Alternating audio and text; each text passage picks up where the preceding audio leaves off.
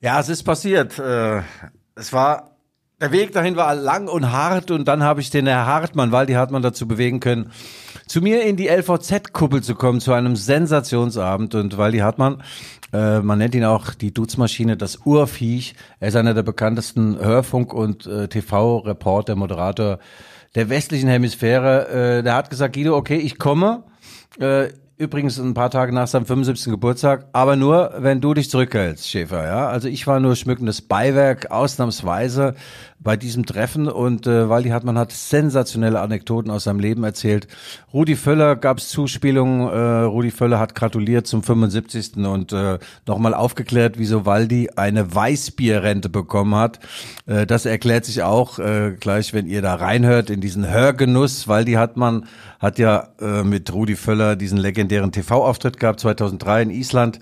Als Völler sagte, Waldi, du sitzt hier mit deinen drei Weizenbier oder Weißbier und bist ganz entspannt. Und ja, daraus ist dann eine sogenannte Weißbierrente für Waldi Hartmann entstanden von Paulana. Und deswegen kann er sich auch leisten, hier in Leipzig in einer wunderbaren, auskömmlichen Dreizimmerwohnung zu wohnen mit seiner Gattin äh, Petra. Ja, es war ein wunderbarer Abend. Die Menschen waren hochzufrieden.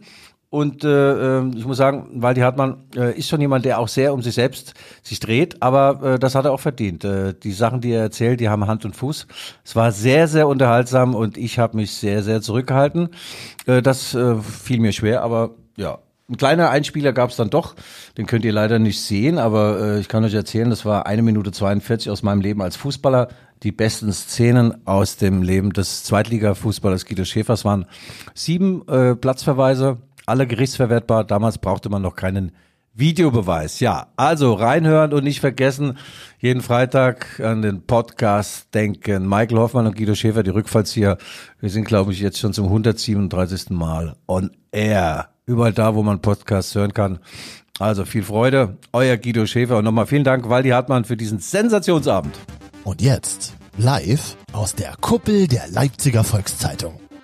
Der Kuppeltalk mit Guido Schäfer und Waldemar Hartmann.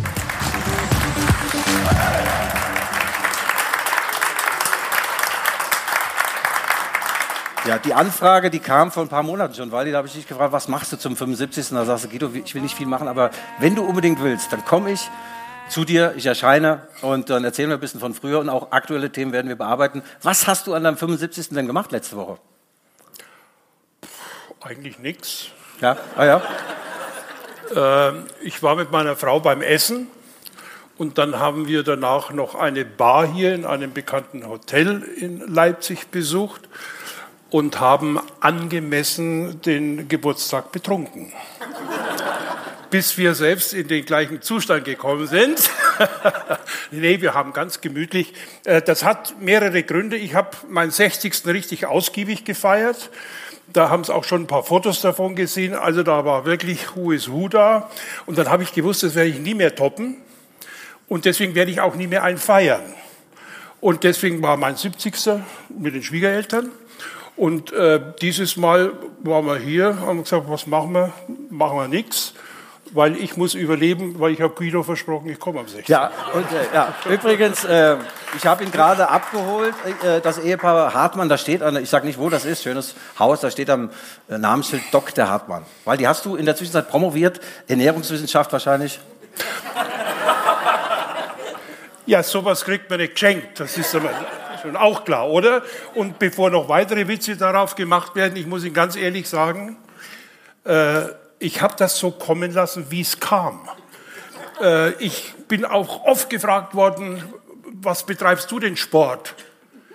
Da sage ich, ich halte es mit Mark Twain, bewege mich nur noch, wenn ich zur Beerdigung meiner sporttreibenden Freunde gehe. so. Und, und ich muss Ihnen auch sagen, ich liebe die Natur und ich liebe auch die Regeln der Natur und die Gesetze der Natur. Es gibt kein Tier, das freiwillig Sport betreibt. ja. Die bewegen sich schnell auf der Jagd oder auf der Flucht. Es gibt kein Tier, das sagt, ach, können Sie sich vorstellen, ein Hängebauchschwein steht früh vor dem Spiegel und sagt, oh, heute wären ein paar Sit-ups fällig, oder? Nein, also Es ist so, wie es ist. Also der Waldi liebt das Leben. Und das mit dem Doktor muss ich schon noch ja, genau. erklären. Wollte ja. ich hinkommen. Ich habe das dritte Mal geheiratet, also noch lange nicht äh, Gasgerd Schröder und Joschka Fischer oder gar Lothar Matthäus erreicht. Ja. Ich muss Ihnen auch sagen, wenn Sie Probleme haben beim Einschlafen, passiert mir manchmal, zähle ich die Ex-Frauen von Schröder, Joschka Fischer und von Lothar Matthäus und wenn ich dann noch nicht schlafe, meine eigene nur noch glatzt. Nein, ich habe äh, mein Glück gefunden vor 25 Jahren. Da war sie noch Studentin und ich war schon, ja, eigentlich schon halbalter Bock. Und äh, Hochzeiten oder heiraten war nicht mehr in meinem Lebensplan. Und äh, dann kam es aber doch dazu. Sie war noch Studentin. Ich habe gesagt, Studentin heirate ich nicht. So schnell wie die das Magister gemacht hat an der Ludwig Maximilian in München, so schnell habe ich gar nicht schauen können. Dann habe ich noch zwei Notausgänge probiert, haben auch nicht geklappt. Und dann hatten wir als Ziel ausgemacht, dann muss ich aber auch promovieren. Und das hat sie dann vor ein paar Jahren in Berlin geschafft. Und ich habe damals gesagt, Doktor kommt deswegen, musst du den machen, der muss ans Klingelschild. Und wenn dann der Pizzadienst kommt und klingelt und sagt, Herr Hartmann, Ihre Margarita, dann sage ich ganz gelassen, lass uns den Doktor ruhig weg. Waldi, bleibt noch einen Moment, Waldi. Ihr merkt schon, das ist heute nur Waldi Hartmann, 99% Waldi, 1% Schäfer. Ich spiele heute noch nicht mal äh, eine Teserrolle. Schmückendes Beiwerk habe ich, glaube ich, geschrieben, der LVZ. Ich möchte dir recht herzlich im Namen der LVZ ein Sensationsbuch überreichen. 111 Gründe, ein roter Bulle zu sein. Sensationell geschrieben. Ist öfter verkauft worden als die Biografie von Lode Matthäus. Ja, es ist schon ein Ding drin. Äh, ja. Aber guck, was drin steht. Leichtes Antiquariat. Vielen Dank, vielen Dank, Waldi. Und äh, ein äh, kleines Getränk, dazu kommen wir noch später. Äh, hast du, glaube ich, eine Affinität dazu. Und äh, ja, stell's wieder hin. Ja. Herzlichen Glückwunsch dazu. Und jetzt kommen wir zu uns, Waldi. Danke, dass du da bist, mein Lieber. Dahin oder daher? Ja. Hier, komm, hier, Waldi. Daher. So, Also mit dem Buch hast du schon schön krachen lassen. ja, ja, oder? 111 Gründe. Das wurde 5000 Mal verkauft, wirklich. Das letzte Buch von Lode Matthäus nur 4000 Mal. Aber mit so einem Buch wirst du auch nicht reich. Ihr könnt es übrigens immer noch bestellen, 9,99 Euro, ja? Geil. Ich lese ja jede Woche nochmal den Leck. Du kommst auch drin vor übrigens, Waldi. Ja. So, also 75 Jahre. Man sagt ja, ältere Männer sind gefährlich, weil sie nichts mehr zu verlieren haben. Waldi war auch als junger Mann schon gefährlich. Ihr habt das gesehen, wie er ausgesehen hat. Toller Typ. Waldi, aktuelles Thema. 0 zu 7 in Manchester. Äh, der Emil Forsberg hat zu mir gesagt, heute im Interview, ja Guido, ich verliere lieber einmal 0 zu 7 als siebenmal 0 zu 1. Gibt uns das etwas? Trost? Ja, also Emil ist ein, ein erfahrener Fußballer und er hat ja damit auch recht. Und äh, du hast vor gar nicht allzu langer Zeit, nicht mal Wochen her, geschrieben haben, ähm, RB war nie ein ernsthafter Meisterschaftskandidat. Ja. Äh, und ich habe das auch unterstützt, äh, weil es so ist, weil wir, weil wir die Leitplanken nicht vergessen dürfen, weil wir nicht vergessen dürfen, wie schnell das gewachsen ist, weil wir nicht vergessen dürfen, dass ein paar andere in dieser Bundesliga das auch schon lange versuchen. Also wenn wir das Maß finden, dass wir wollen, dass sie oben mitspielen und dass wir das Glück genießen können, Champions League-Spiele hier zu sehen, dann muss das auch mal reichen. Natürlich ist ein Ziel vorgeben, das Wichtigste im Leben gilt für alle Bereiche, Ziele zu haben. Aber man muss auch auf dem Boden bleiben und muss sagen, das war der schlimmste Gegner, den du kriegen kannst Ja. im Achtelfinale. Äh, was mich stutzig macht, was mir nicht gefällt, ist, und das hat sich halt wieder bewiesen, dass sie es können, zeigen sie es, aber meist nur eine Halbzeit. Und das war gegen Man City ja auch so. Ja. Die zweite Halbzeit haben sie wirklich gut gespielt. Und da kannst du nicht sagen, dass Man City jetzt einen Gang rausgenommen hat. Das war Achtelfinale. Der Pep will unbedingt irgendwann mal äh, das Ding gewinnen. Äh, und dass sie immer nur eine Halbzeit äh, so zeigen.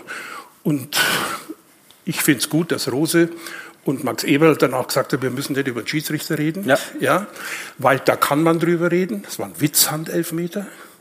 Und das andere war, kann man auch als Faulpfeifen von Haaland am äh, Platz. Ja, kann man. Kann man. Ob es dann anders läuft, weiß ich nicht. An dem Tag, glaube ich, hätten zehn Löwenbändiger den Haaland nicht in den Griff bekommen. Äh, Das ist ein Tier, das, der, ist ja irre. Ja, ja, das ist eine norwegische Waldkatze, der übrigens eigentlich äh, hätte bei RB Leipzig zwingend landen müssen. Ja. Ja, ich habe das mal geschrieben, da wollte mich der Minzlaff töten, noch als ich das, äh, habe mich angerufen, ob was ich schon wieder Intus habe, welche Getränke oder welche hochgeistigen anderen Dinge, weil es war so, auf dem Silbertablett, der spielt Ja. in Salzburg, und der Marco Rose übrigens anfangs nur Ersatzspieler, muss man vorstellen. So, und dann spielt er, spielt er, spielt er. Und in der Zeit hättest du ihn ansprechen müssen. Da hat er 500.000 verdient. Da hat der RB gesagt, komm, du kriegst jetzt 5 Millionen. Da wäre er sofort gekommen. Als er dann Champions League gespielt hat, dann waren die Großen mit dabei. Dortmund, da ging nichts mehr. Naja, also Manchester ist nicht so toll. Die haben dreimal jetzt 0-5 beim United, 3-6 und 0-6. Emil sagt, Manchester muss nicht mehr sein. Sehr gut. Du hast Max Eberl erwähnt. Er hat gerade heute seinen Auftritt im aktuellen Sportstudio abgesagt und sagte, äh, es ist eigentlich genug äh, erzählt worden, nur nicht von allen, über das Thema seiner Krankheit, Gladbach, Fanplakate und so weiter. Waldi, wie siehst du das? Er Absage, okay. Er hätte, ja, natürlich, er hätte schon nicht zum Doppelpass gehen sollen. Äh, Ich habe mir die Frage gestellt, was soll denn rauskommen? Was will er denn transportieren? Was will er denn vermitteln? Was soll am Ende als Mehrwert für irgendwen rauskommen, als Dinge, die wiedergekäut werden, die schon seit dem ersten, der ersten Verlautbarung sieht nach RB Leipzig aus. Als sie die Geschichten ausgegraben haben. Die wurden wiederholt und wiedergekäut und wiedergekäut. Ich habe den Max nicht verstanden, Ja. Äh, dass er zum Doppelpass geht, zumal er weiß, wer da sitzt. Da sitzt Alfred Draxler. Der ist seit 535 Jahren bei der Bildzeitung. Und die sind jetzt nicht gewohnt, mit Wattebäuschen zu werfen. Der macht seinen Job. Aber das muss man wissen, was mich dort erwartet. Und äh, da waren ja noch sechs, sechs um ihn gelagert. Das ist so, wenn Sie sich vorstellen, fünf Löwen und eine Antilope reden über den Speiseplan heute Abend. So. Er wusste doch, was auf, was auf ihn zukommt. Ja. Verstehst du? Ja. Ja, aber es gibt auch eine, eine frohe Botschaft. Äh, Es darf natürlich niemand erfahren, äh, darf auch nicht den Raum hier verlassen. Am 30. März kommt Max Eberl hierher. Äh, Ich habe ihn heute kontaktiert, sagen, Max, gilt die Absage jetzt auch für uns? Sagt er, nein, mein Lieber. Nein, du weißt, welche Fragen man stellt und wie man sie stellt. Sage ich, Max, wir sind dicke, dicke Tinte. Ich werde den schön löchern. Was war da wirklich los? Also, also stellen Sie sich mal auf Wattebäuschen ein. Ach, Waldi. Waldi, mein Freund, wir kennen uns jetzt auch schon ein paar Jahre, Waldi. Die Menschen fragen sich natürlich, was hat dich nach Leipzig gezogen? Na klar, die Leipziger Volkszeitung, aber was noch? Äh, Ich habe ja meinen Club, äh, Waldis Club nach den Länderspielen in der ARD von 2010 bis 2012, ne, von 2009 kann man sagen, bis 2012 hier im Bayerischen Bahnhof in Leipzig gemacht und habe mich da schon so ein bisschen in die Stadt verliebt. Es hatte mehrere Gründe. Die Stadt selber ist geil, aber die Menschen, ich schleim jetzt nicht, ich meine das so, weil ich es auch belegen kann. Ich habe damals im Fürstenhof gewohnt und nach dem Frühstück bin ich immer zum Bahnhof gegangen und habe mir dort die Zeitungen äh, gekauft. Und auf dem Weg dorthin, jetzt sage ich mal von zehn Leuten, die mir begegnet sind, haben sieben mich angesprochen. Und mit einer Freundlichkeit und mit einer Offensive. Ja, nach So- Geld gefragt, oder? Nee, ja, ja. Das passiert in Leipzig schon mal, ja? Waren das so welche mit Hut? Da, da wären sie natürlich an den Falschen geraten, weil mir fehlt ja selber. Nee, wirklich so, da, das ist so toll, dass Sie in Leipzig hier sind, wir gucken die Sendung an, das ist so eine super Werbung und alles toll. In München hätte mich keine Sau angesprochen. Ja? Da ist das völlig normal. So, das war das eine. Und das andere, ich habe, kann ich mal sagen, wir haben, wir haben 15 Jahre in der Schweiz gewohnt, in einem Ort mit 35.000 Einwohnern. Das war so lange toll für mich, so ein Rückzugsgebiet, äh, wie ich 200, 250 Tage im Jahr unterwegs war. So, dann kam die, die Rente und dann war das nicht mehr der Fall. Und dann merkst du plötzlich, dass so ein Städtchen mit 30.000 Einwohnern auch schnell überschaubar ist. So. Aber wenn der Italiener Ruhetag hat, dann gibt es keinen anderen Italiener mehr da. Und dann haben wir ein Gegenmodell gewählt, weil wir gesagt haben, komm, wir wollen im letzten Drittel noch mal Gas geben. Und sind dann nach Berlin. Das allerdings war dann nach vier Jahren auch oben. Das ist mir dann zu chaotisch und zu. Und dann eine Rolle, weil das jetzt halt mit Leipzig zu tun hat. Ich habe Oliver Minzlaff kennengelernt beim 70. Geburtstag von Uli Wegner, dem Boxtrainer. Kennen Sie alle. Und Olli und ich saßen zufälligerweise nebeneinander. Der war da, weil er damals noch Andrea Berg betreut hat als Manager. Und Uli Wegner ist ein Andrea Berg-Fan. Und Boah. die beiden haben sich gegenseitig besucht. Und ich saß zufällig da und wir haben uns an dem Abend angefreundet. Dann haben wir uns natürlich wieder so oft in dem Geschäft ist nicht mehr gesehen. Und ein paar Jahre später, beim 70. Geburtstag von Rainer Kallmund, haben wir uns wieder getroffen. Und da haben wir schon in Berlin gewohnt und da sagte der Oliver, Mensch, komm doch mal zu uns, ich lade euch ein zum Spiel von uns. Und dann hat er meine Frau eingeladen, nach, sagte so nach einer Woche, meinst du, das, das gilt? Sag ich, ne, Fußballer, quack, quack. Ja. Nee, kam die Einladung und dann sind wir dahin, da haben es gegen Hertha gespielt, nur 5-0 gewonnen. Jetzt waren wir noch die, die Glückskiebitze. Und dann sind wir da spazieren gegangen und dann habe ich gesehen, was in den zehn Jahren, wie ich damals den Club gemacht habe, passiert ist. Die Höfe standen da plötzlich und vieles andere auch. Und da waren wir begeistert und waren in Berlin schon, wir waren Mitte, kriegst einen Vogel, und waren dann schon suchen, vielleicht ein bisschen Peripherie. Und dann sagt meine Frau, haben wir damals schon gesagt, in Leipzig kann man auch wohnen. Und dann haben wir gegoogelt. Und haben wir gesagt, so, das nächste, was passt, weil wir sind ja keine Nomaden, irgendwo festsetzen, das schauen wir uns an. Und das war dann in Leipzig. Und jetzt sitzen wir seit dreieinhalb Jahren sind wir hier, sind glücklich. Und äh, wie Sie merken, habe ich auch schon ein bisschen was vom Dialekt übernommen. Mein Lieblingswort ist übrigens, was ich gelernt habe in der Kneipe. Das gibt es sonst nirgendwo anders. Mujebubu. Was? Was? Ja, ja. Also wenn man sich sau wohl fühlt, wenn alles gut ist, wenn man das, das ist auch so lautmalend schön. Das ist, wie geht's dir so, Muschebubu. Ja, also weil Leipzig hat sich natürlich in den zehn Jahren verändert. Wir haben jetzt auch fließend warmes Wasser und Elektrizität. So hast du es wahrscheinlich gemeint. Auerbachs Keller ist endlich äh, und die Mädlerpassage endlich renoviert. Gut, das war schon ein paar Jahre vorher der Fall. Aber Waldi hat gerade von seinen finanziellen Engpässen gesprochen. Ich glaube, da kam natürlich dann äh, äh, da Rudi Völler gerade recht nach dem Island-Spiel. Ihr erinnert euch alle sensationell, was da so passiert ist. Ähm, aber wir wollen jetzt erstmal Du hast dadurch sehr gut äh, Kohle gemacht mit deiner Weißbierrente. Jetzt bleib ruhig. Ja. Er wohnt also nicht in der Einraumwohnung hier in Leipzig. äh, ja, und äh, Rudi Völler hat äh, zum 75. Äh, Geburtstag eine Grußbotschaft äh, übermittelt. Ich habe da wirklich alles probiert, um ihn zu bekommen. Ging nicht. Waldi hat dann kurz angerufen, Rudi, brauchen wir. Und jetzt Mats ab. Rudi ja, Völler, die Legende. Äh, du hörst schon von meiner Stimme, ich bin ein bisschen angeschlagen, ich bin leider erkältet. Wir haben ja schon letzte Woche telefoniert, habe ich dir natürlich schon recht herzlich gratuliert zu deinem Geburtstag. Ähm, du weißt normalerweise jetzt, mit meiner Erkennung und meiner Stimme müssten wir eigentlich nicht mit Weizenbier, sondern mit, mit deinem Lieblingsgetränk einfach mal anstoßen. Ich will es mal probieren. Schmeckt mir leider nicht so gut. Du weißt, was es ist. Du wirst es sicherlich gleich noch verraten, ähm, um welches Getränk es sich handelt. Äh, danach wird es mir jetzt ein bisschen besser gehen. Ich kann dir nur noch mal sagen, äh, bleib gesund. Äh, vor allem deshalb, weil wir in den nächsten Jahren, das ist auch unsere Abmachung, äh, du immer wieder den Deckel übernimmst, äh, den ich ja irgendwo mache, aufgrund deiner, deiner großen Werbeverträge, die du ja gemacht hast durch unser Interview.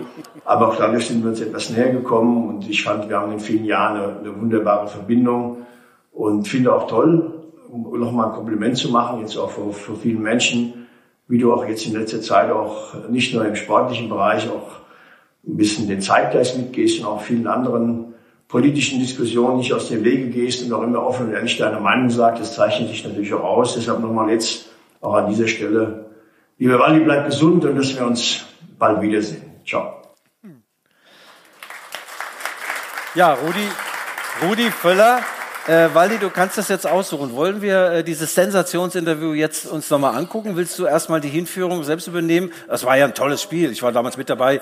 Auf Island musste erstmal ein Unentschieden holen. Und dann flippte, flippte Völler plötzlich aus, weil gesagt wurde, es war doch nicht so toll.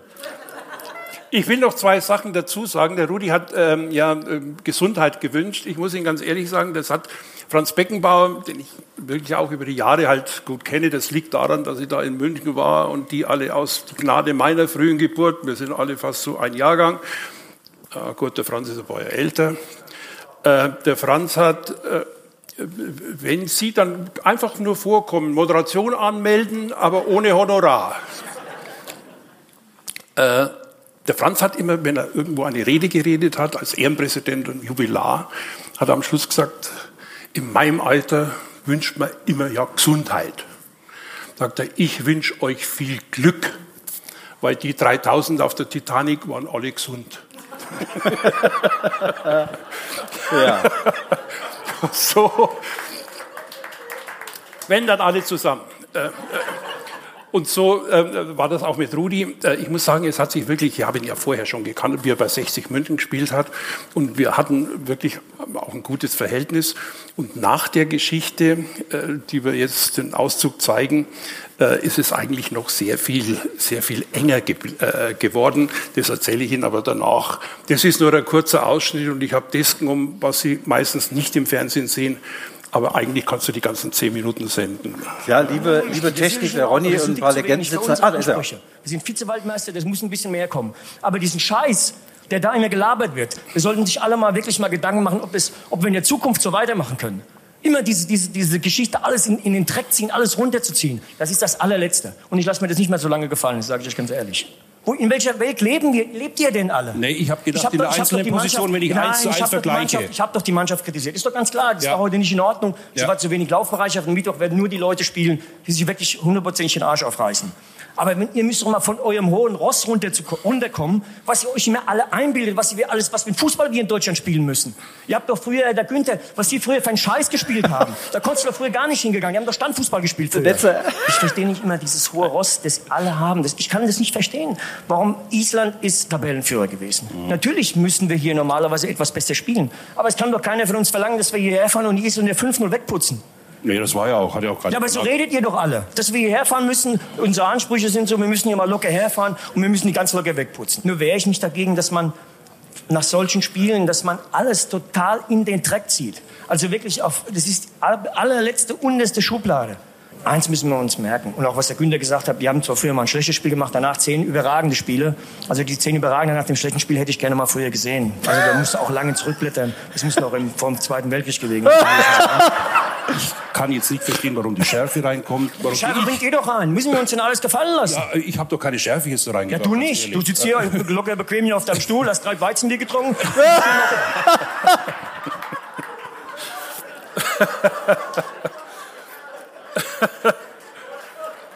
ja, mein Lieber. Waldi, wann hast du, wann hast du denn gemerkt, dass da jetzt Fußball, also oder Fernsehgeschichte geschrieben werden kann? Im Prinzip ziemlich schnell.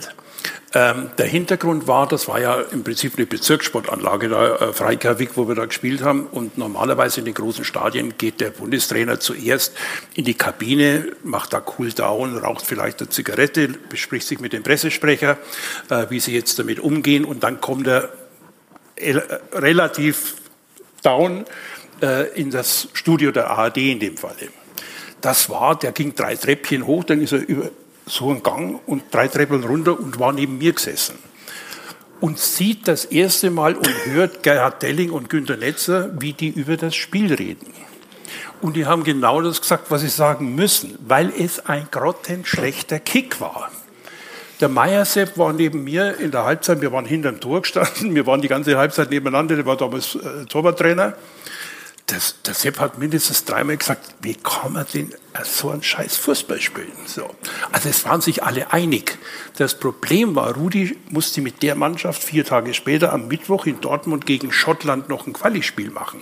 Da war Berti Fuchs war damals Trainer bei Schottland. Also das war wichtig. Und Trainerphilosophie ist es, du kannst die jetzt nicht alle an die Wand klatschen, weil sonst werden die nur mit engagiertem Desinteresse möglicherweise das Spiel angehen. So, jetzt hat er versucht, die zu schützen, wusste aber selber, dass das ein Scheißkick war. So, das dazwischen war seine Gemütslage. Und was ihn, das hat er mal irgendwann später erzählt, sagt er, was mir dann besonders aufgeregt hat, dass du da gesessen bist und dich nicht gerührt hast. So. Und dann habe ich ihn mal gefragt, Rudi, wie kommst du bei mir auf Weißbier? Ich bin kein Weißbiertrinker. Ich habe schon im Biergarten mal ein Weißbier getrunken, aber nicht zum Frühstück schon drei. Verstehen Sie so? Also, und dann hat er gesagt, glaub mir, ich habe mich auch gefragt. Und dann hat er versucht zu erklären, die halbe medizinische Abteilung kam aus Bayern. Der Klaus Eder, der Physiotherapeut, äh, Müller-Wohlfahrt, der Arzt. Und der Klaus Eder hatte immer, egal wo die hingen, gefahren sind mit der Nationalmannschaft, hatte immer reichlich Weißbier dabei, weil abends um elf, wenn alle im Bett lagen, gab es dann die Besprechung, wer ist fit, wer möglicherweise nicht. Und da waren alle zusammengesessen. Und da hat der Rudi gesagt, und dann hat der Klaus immer Weißbier austeilt. Sagte, und weil du Bayer bist, habe ich dich wahrscheinlich in diese Schublade äh, mit dem Weißbier. Er hat sich ja dann während der Sendung gleich danach noch dafür entschuldigt. Ich habe ihn dann angerufen, wie der Vertrag mit Paulaner klar war, sage ich, du, mit der Entschuldigung ist fast das ganze Geschäft noch kaputt gemacht. Ne?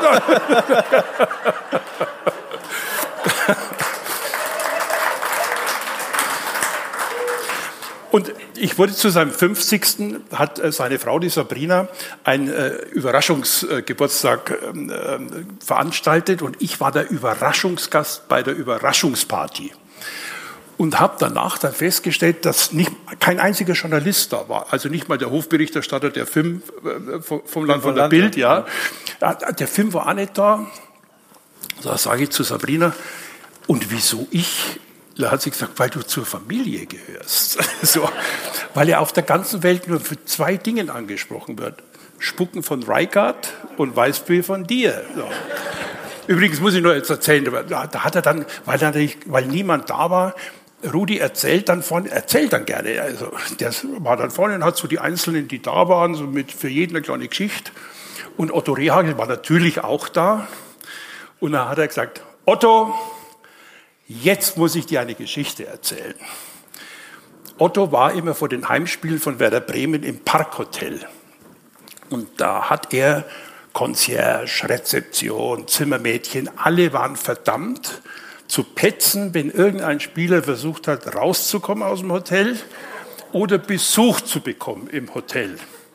Alle wussten, dass Otto alle geschmiert hatte und, und verdammt dazu hatte. Und Rudi sagt, Otto, aber Uwe und ich, Uwe Reinders, kennt den Fußballer noch, sagte, wir wussten, uns kannst du nichts machen, weil ohne uns zwei kannst du am Samstag gar nicht auflaufen. Wir zwei sind aus der Tiefgarage voll rausgefahren und haben unsere Vorbereitungen woanders getroffen, am Abend vor dem Spiel. Sagt er, wir wussten, dass du das weißt, aber du konntest nichts machen. Was du nicht weißt, was ich dir heute sage, im Kofferraum lag immer Johnny Otten. Der war linker Verteidiger und bei dem war es wackelig, aber später. Weil die aber noch.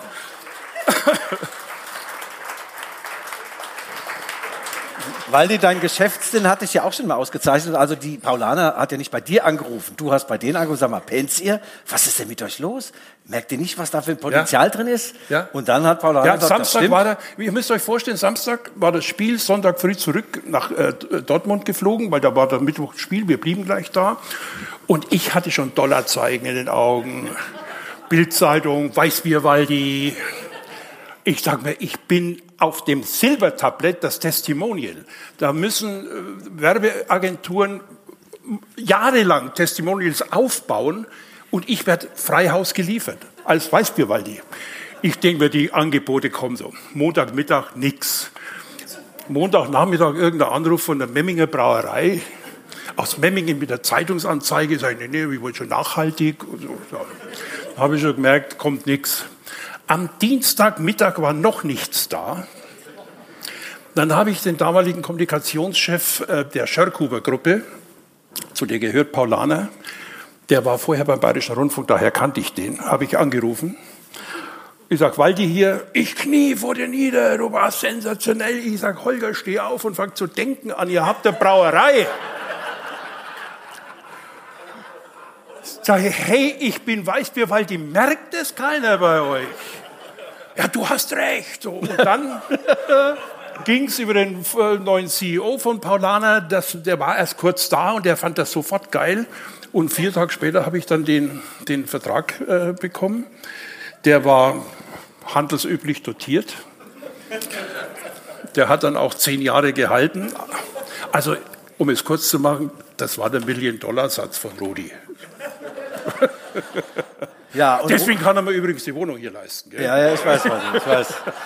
äh, wir haben äh, auch äh, noch mal geguckt, ob diese Werbung, ob wir die noch finden und haben mal in der Asservatenkammer ganz tief reingeschaut. Da gibt's was mit dir und mit Olli Kahn und auch mit dem Uli Hoeneß. Ich weiß nicht, was unsere Redaktion da. Guckt ihr mal, was für ein Video habt ihr denn? Paulaner-Werbung? Aus dem Paulanergarten. Ah, Na Uli, wer wird jetzt deutscher Meister? Du kannst blöde Fragen stellen. Kurz noch eins? Siehst das, Waldi? Das war mal eine gute Frage. Die kannst du dir mal aufschreiben. Prost. ja, ein bisschen lauter können wir es ruhig machen. Äh, ja, ihr habt es verstanden, Uli Hoeneß und Waldi Hartmann. Das Ah, Ding ah, war ja eher ein Test, gell? das ging ja gar nicht so lang äh, im Ja, Fernseher. der, ja, das war schon, das hat dann, kam beim Publikum nicht so an, weil also offenbar Uli nicht ähm, äh, so ankam. Jetzt muss ich was dazu erzählen. Die gibt's, das war so, ja, es gibt Untersuchungen. Und dann haben wir, da war Uli schon weg und da war gerade Bayern Diskussionen mit Trainer. Das ist jetzt sehr exklusiv, was ich jetzt sage. Und dann hat Paulaner gesagt, komm, wir nehmen jetzt deine Frage auf und schneiden die dann rein, wenn es so weit ist. Und die Frage war dann, wer wird denn jetzt neuer Trainer bei Bayern? Und da sagt du, er, du kannst blöde Fragen stellen. Also, genau. Äh, war dann aber, ist dann nie gesendet worden. Aber wir haben, hast du das mit, mit Ja, das, das haben sie offensichtlich versemmelt. Es gibt mit Oliver Kahn, das kennt ihr alle. Grimme Da haben wir die dotiert. goldene Kamera dafür bekommen. Den Werbespot, da war Olli Kahn, ich schilder es ganz kurz, der hat, äh, Clincy hat den damals ja abgesägt vor, der, vor dem Sommermärchen 2006, hat den Lehmann da reingebracht. Und äh, Olli Kahn hatte überlegt, hört er ganz auf und hat das dann aber, das Management hat ihn dazu geführt, äh, sagen, komm, wir machen daraus, wir drehen den Schuh um und wir machen die Nummer auf der Bank. Und dann saßen wir auch in dem Paulanergarten. Ich sitze da, Kahn mürrisch, also wie immer. Und ich jetzt vor Weißbier von der Bedienung, die kommt. Und Olli stößt dann mit mir an und sagt, geh Weidi, auf der Bank ist es doch am schönsten. so. Dafür haben wir die goldene Kamera bekommen. Jetzt pass auf. Verleihung in Berlin. Olli hatte ursprünglich die Zusage von Magath, dass er am Freitag dahin fliegen kann, weil sie spielt am Samstag gegen den 1. FC Nürnberg, waren in Herzogenaurach bei Adidas im Hotel und gleich wieder zurück. Eine Woche vorher haben sie Magath rausgeschmissen und Hitzfeld war Nachfolger und Hitzfeld hat gesagt, ich kann bei meinem ersten Spiel am Freitagabend nicht den Kahn rauslassen aus dem Trainingslager. Also kam als Ersatz Verena Kehrt, seine damalige Lebensabschnittsgefährtin, die, ich glaube, jetzt im Dschungel war, oder? Genau, ja. Mehr sage ich nicht. so. Und Verena kam und wir saßen da. Lionel Richie, goldene Kamera, ich glaube, Brosnan Pierce, auch noch, glaube ich, Weibi, oder wer? Ja, genau. Äh, und ich. Und stand mit Verena auf der Bühne und um die hat sich dann keiner geschert. Wenn der Blonde da gewesen wäre, hätte ich die Arschkarte gehabt. Und, aber jetzt war ich vor der ersten Reihe. Ja? Und habe mich dann äh, bedankt mit der Begründung, ich war bei zehn Olympischen Spielen und bei Fußball-Weltmeisterschaften, Europameisterschaften, bei Weltmeisterschaften Alpin, Nordisch Ski. Ich habe mir 30 Jahre einen Wolf moderiert. Kein Preis. Doch einmal 98 Sportbild beliebtester Moderator vor Günter Jauch und Johannes B. Kerner. Nur nebenbei. Okay, gut. ja, also. Sei, und jetzt stehe ich hier, bin 14 Sekunden im Bild, halt die Schnauze und krieg den begehrtesten Preis der Branche. Sowas kann gehen. Waldi Weltklasse. Waldi hat äh, gerade erzählt, was er alles schon gemacht hat. Ähm, in der LVZ stand sogar rhythmische Sportgymnastik. Kennst du dich aus? Natürlich Boxexperte, großer Boxexperte. Das habe ich damals erfunden, weil jemand äh, gesagt hat, wie geht denn deine Frau damit um? Äh, da habe ich so einen Joke gemacht und habe gesagt, die hat mich natürlich auch schon gefragt, du bist immer weg mit dem Fußball jedes Wochenende, mit dem Fernsehen, dann guckst du selber hier noch Champions League und, und, und. Äh, du liebst, glaube ich, Fußball mehr als mich, oder? Da habe ich gesagt, aber ich liebe dich mehr als rhythmische Sportgymnastik und das ist ja auch schon was, oder? Und als, äh, äh, Waldi, als Wintersportexperte hast du natürlich ein tolles äh, Duo gebildet mit dem legendären Harald Schmidt. Wunderbare Auftritte gehabt, ihr beiden. Und wir haben auf de, aus dem Giftschrank haben wir da nochmal eine Sequenz. Darf ich das erkl äh, sehr, sehr gern. Da, erklären? das Video noch nicht. Ja, genau, das muss ich erklären. Ja. Also, damals kam der Redakteur, ein Redakteur des BR zu mir und sagt, bevor ich jetzt das anfange zu recherchieren, ob er macht oder nicht, muss ich dich fragen, würdest du mit Harald Schmidt zusammen moderieren? Und dann habe ich in Sekunden schnell überlegt, wollen Sie mich jetzt dem, zum Fraß vorwerfen? Oder ist das die geilste Nummer, die ich haben kann? Weil Harald war damals schon der Publikum, nicht, jetzt nicht das breite Publikum, aber er war halt im Feuilleton der Held und so. Und als Sportreporter bist du im Feuilleton eher unbekannt. So. Ja, mache ich. Dann waren wir in Turin, äh, das erste Mal bei den Olympischen Winterspielen. Und da gewann, Sandra Kyriassis an dem Tag die Goldene im Bob. Und sie kam und Harald hatte in der Sendung vorher sich über diese hautengen Anzüge ausgelassen bei den Bob und Rodlern. Und sie hatte so einen Rennanzug, also einen Bob-Anzug dabei und sagt, wenn du den anziehst, dann bist du ein großer. So. Und jetzt kommt ja. die Szene aus der Sendung. Ich sehe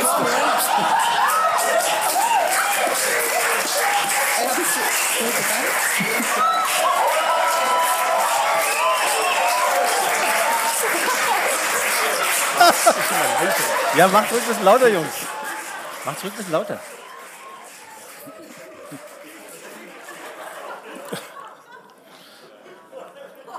Ja, Waldi, wir stellen uns ja alle die Frage. Ja, die muss doch, die muss doch laufen lassen. Äh, äh, ja, äh, das war dann nicht mehr jugendfrei. Was hatte denn der in die Hose? Ist, aber was ist denn hier los? Was hatte der in der Hose? Du, du, bist, hier, du bist hier Redakteur und das soll nicht jugendfrei sein. Da läuft doch wieder, da ist es doch hallo. wieder. Waldi, da bist du doch. Geil. Ja, schön durchlaufen lassen, zehn Minuten lang.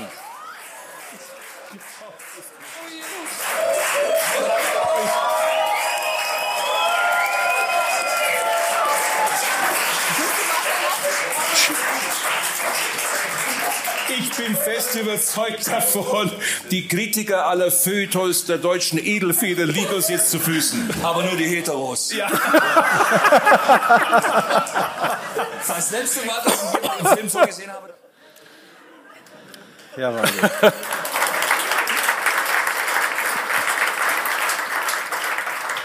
Also ich muss Ihnen sagen, das war es war so schön, mit dem zusammenzuarbeiten, weil er so normal war. Eben nicht, wie er gemacht wurde da in der Öffentlichkeit, sondern er war völlig normal.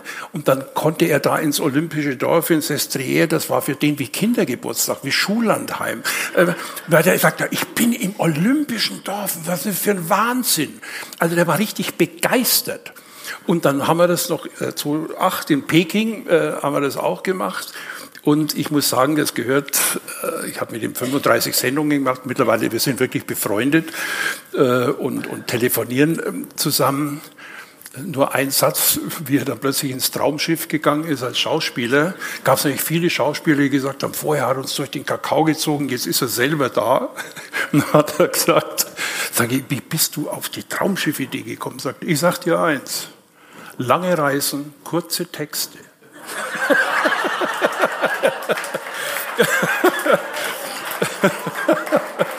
Und hat er gesagt, Drehort geht vor Drehbuch. Waldi, sehr geil. Ihr merkt schon, er ist ein sehr unterhaltsamer junger Mann, der Waldi, auch mit 75 noch. Und er hat was mitgebracht. Er ist ja natürlich ohne Gage hier. Die habe ich ihm ganz schnell ausgeredet. Nee, der wollte nie was. Und bringt sogar etwas mit. Eine Devotionalie, die äh, sehr, sehr wertvoll ist. In großen ideellen Werten, wahrscheinlich auch materiellen. Waldi, erzähl nochmal genau, wo du das her hast, von wem geschenkt bekommen. Das war äh, Italia 90, die Weltmeisterschaft 1990 in Italien. Das war so auch mein erster Auftritt in der, in der ARD, so ganz in der ersten Reihe. Ich hatte da mittags eine Sendung, die ich moderiert habe. Und äh, da war Karl-Heinz Rummenigge war damals der, der Experte äh, für die ARD und wir waren zusammen. Ich kann euch sagen, Kalle war natürlich ein Italiener, weil er ja bei, bei Mailand gespielt hat. Und dann sind wir durch die Stadt und es blieb an einem Fenster stehen, Sonnenbrillen. Sagte, die musst du kaufen, mit der gehen wir beim Finale ins Stadion. Es war eine Sonnenbrille Gianfranco Ferre, 600 Mark. Ich habe mich also versucht zu weigern, sagte, nee, der Italiener geht zu wichtigen Spielen nur im allerfeinsten Zwirn und voll gestylt. Und ich lüge Sie nicht an. Ich hatte, ich sah aus wie Palermo, Unterboss, Di Capo. So. Ich hatte einen feinen Zwirn, Trappi, also Schuhe, Slipper und hatte diese Gianfranco Ferre und wir sind eineinhalb Stunden vor dem Finale, Kalle und ich, quer über den Rasen des Olympiastadions zu unserem Platz gegangen, weil uns kein Ordner aufgehalten hat. Das hätten die Frankfurter gestern auch wissen müssen, oder?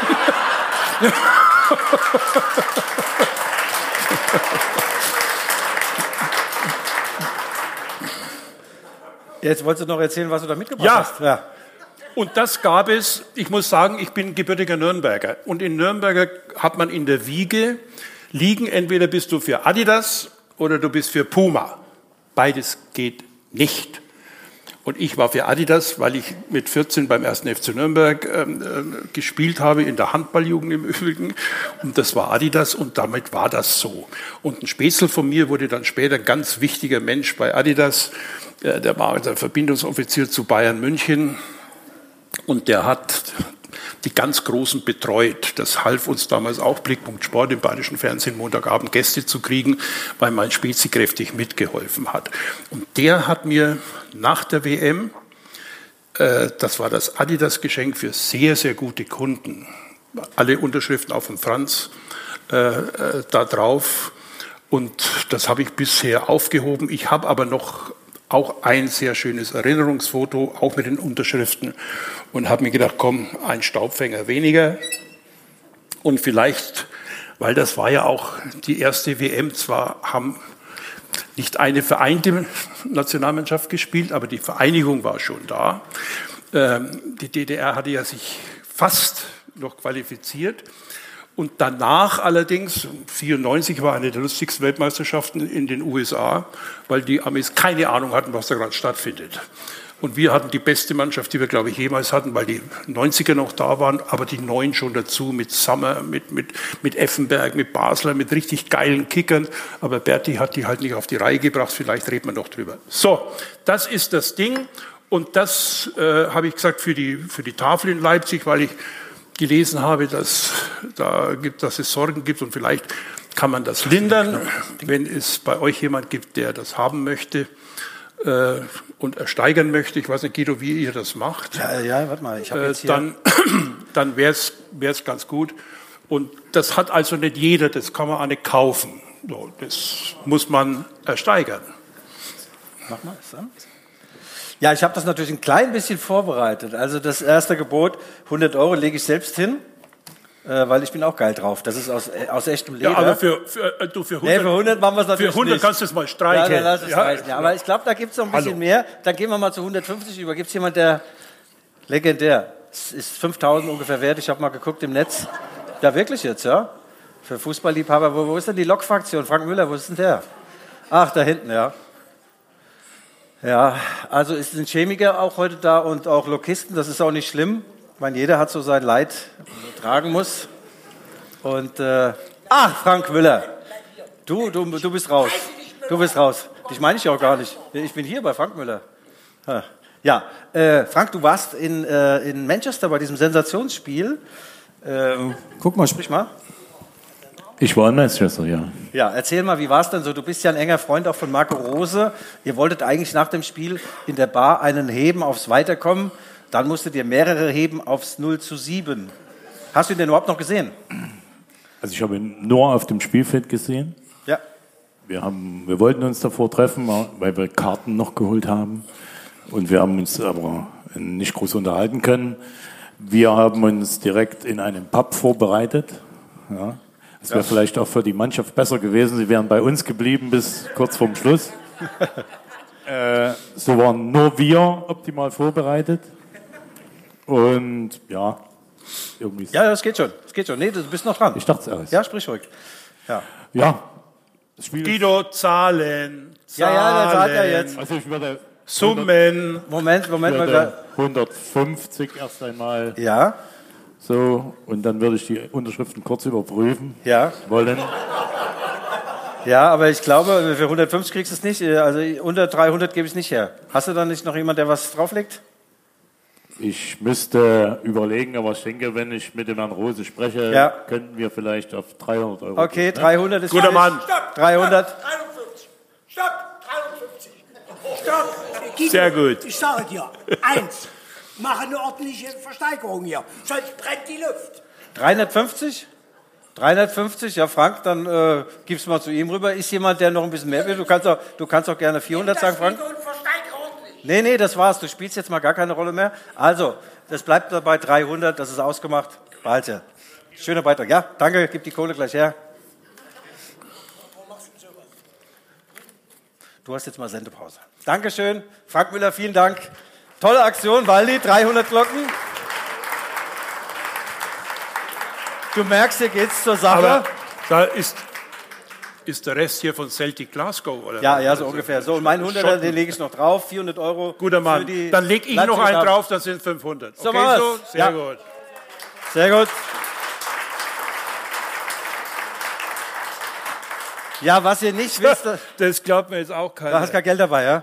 Doch, doch, ich, ich gebe mein, ich geb mein Autogramm von der WM her und zahle noch, und zahl ja. noch 100 dafür, dass ich dass ich es weggeben darf. Ja, Also, bin ich bescheuert, oder? nee, nee, möchte- alles ist gut. Für die Tafel, alles Wer ist möchte, gut. darf gerne auch noch was hier hinlegen. Wir lassen mal den Stapel da.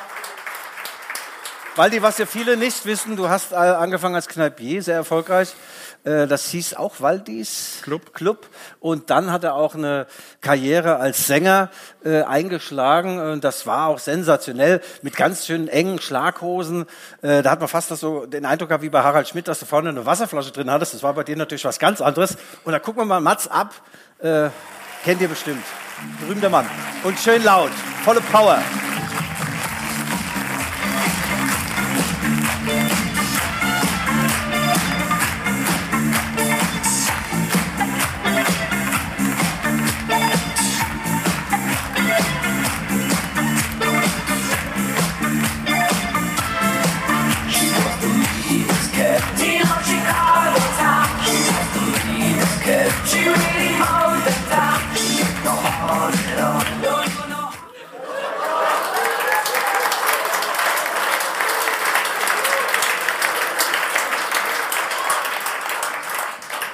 Das war Mitte der 90er, da gab es eine prominenten Playback-Show von Rudi Carell. Da waren wir drei Tage in Amsterdam und haben drei Tage Choreografie da geübt. Die Damen, Christa Kinshofer hat in den 80ern ähm, Olympiasilber gewonnen in Lake Placid. Die andere war Tanja Sevchenko, Eiskunstläuferin, glaube ich noch bekannt. Und andere, Gott hab sie selig, Rosi Mittermeier. Und äh, wir hatten drei Tage einen Spaß ohne Ende. Und ich weiß nicht, ob man zum Ende fortfahren kann. Und ich habe dann wirklich wie bei Boney M. diese, diese Grätsche auch gemacht. Und der Schneider hatte mich brutal eng vermessen. Und hat meine Kronjuwelen unterschätzt. Genau im Schritt, ja? Weil Ja, das das kommt ja, jetzt, ja genau. Ja, ja. Lass laufen, lass laufen. Ja, ihr seht wirklich wahnsinnig aus. Echt Ehre. Man hat euch kaum wiedererkannt, muss ich sagen. Rudi, die Hose war ein bisschen zu eng. Ist geplatzt? Der Schneider hat's gut mit mir gemeint. Seine Hose ist geplatzt, meine Damen und Herren. Herr Hartmann, das ist aber Hartmann. Ja, hoffentlich bleibt das auch noch so. ja.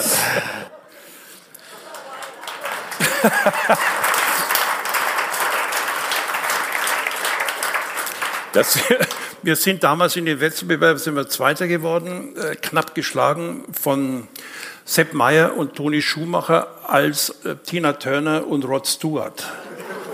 Könnt ihr euch nicht vorstellen. Waldi, wir, wir schwelgen gerade in Erinnerung. Wir haben noch ein Medley mit dir zusammengeschnitten als äh, BR-Star. Du hast ja, glaube ich, Rudi Völler würde sagen, vor dem Zweiten Weltkrieg angefangen beim BR, Hörfunk, dann TV-Legende. Lass doch mal die Mats ab den Orschel auf den Riemen Liebe Zuschauer, herzlich willkommen zu Hause und natürlich auch Sie hier im Studio. Wir haben schon gute Laune. Offenbar wollen die herrschenden Militärs so signalisieren, dass die von den Arbeitern durchgesetzten Reformen nicht gänzlich rückgemacht werden sollen. Und zu weiteren Nachrichten. Liebe Zuschauer, was Werner Hansch bei Schalke 04 konnte, ha- haben die Jungs jetzt auch mit mir gemacht. Bekennermut gefordert zum FC Bayern. Das sind Der ständige Vertreter der Bundesrepublik in Ostberlin, Staatssekretär Gauss, soll nach fünfjähriger Amtszeit voraussichtlich zum Jahresende abgelöst werden. Und nun weitere Nachrichten und Berichte. So, also halt, hier bin ich. Hier, ich muss jetzt darüber. Und zwar begrüße ich schon mal meinen Kollegen Waldemar Gott. Der Waldemar kommt ja immer nach uns dran. Also wir müssen uns immer ein bisschen schicken, weil es ist natürlich sehr alt bei euch. Aber ich gehe auch schon. Ich bin eigentlich schon weg. Ich klappe dir nur noch das Schild um. So. Also das ist jetzt echt live. Ja. I think that he thinks what I say and I say what he thinks. Wir, und das kann ich nur noch mal betonen, sind der Meinung, dass du in den Angriffen auf Jupp Heynckes eindeutig Dann sag mir eine Ein- Sache, dann sag mir nur eine einzige Sache. Ich meine, das ist Zum einfach Beispiel, jetzt wieder in den Raum gesagt, was überhaupt keine, keinen Boden ich- hat. Es gehört einfach Bernd Davi dazu. Und ich glaube, jeder Spieler. Was? Bei einem Derby? Ja, ja. Derby. Wir sagen Davi. Also. Ist ja falsch übersetzt. Wo, wo, wo bist du noch her? Wo bist du her?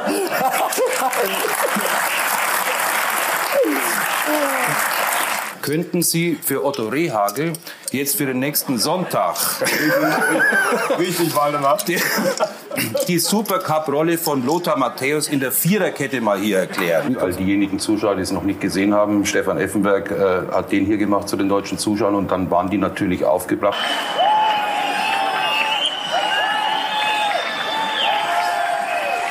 Gegen Jan Ulrich hat er keine Chance auf dem Fahrrad. Die Gründe sind inzwischen ja bekannt. Tja, der Film ist aus.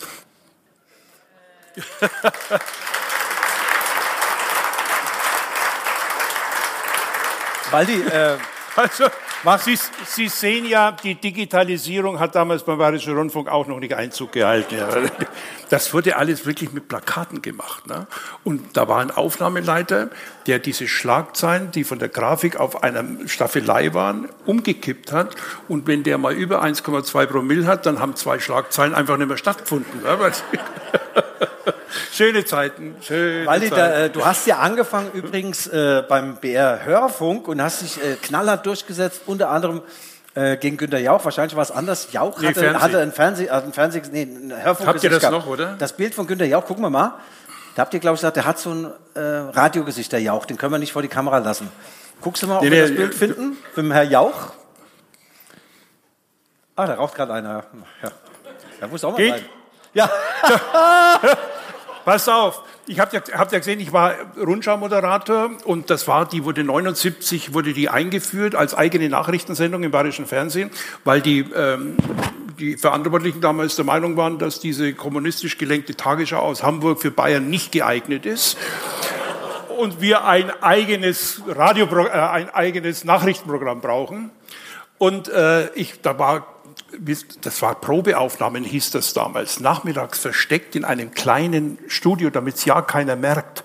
Heute macht man Casting draus und sendet das live um 20.15 Uhr für alle. Und da waren, zu dritt oder zu viert waren wir und der Günther war auch dabei. Und Sie sehen ja, da- das ist nicht Pablo Escobar im Übrigen, sondern das war ich damals. Und da kam Günther auch und der Günther machte drei oder vier Spätausgaben. Die ersten haben wir dann immer so 0 Uhr 30, 1 Uhr 15 haben, haben sie uns auf die Leute losgelassen.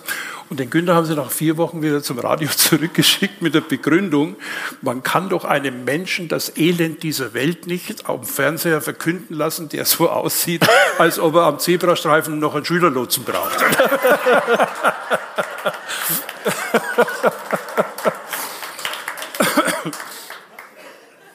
Waldi, ja, du bringst es wieder mal schön auf den G-Punkt, hätte ich fast gesagt. Aber zu deiner Hörfunk-Legendenkarriere gehört ja auch beispielsweise eine Episode, als sich ein befreundeter Liftbesitzer, Skiliftbesitzer ansprach und sagt, du Waldi, ach, ich, ich eröffne das Ding, das hat so viel Geld Ja, gekostet, ja. da kommt niemand.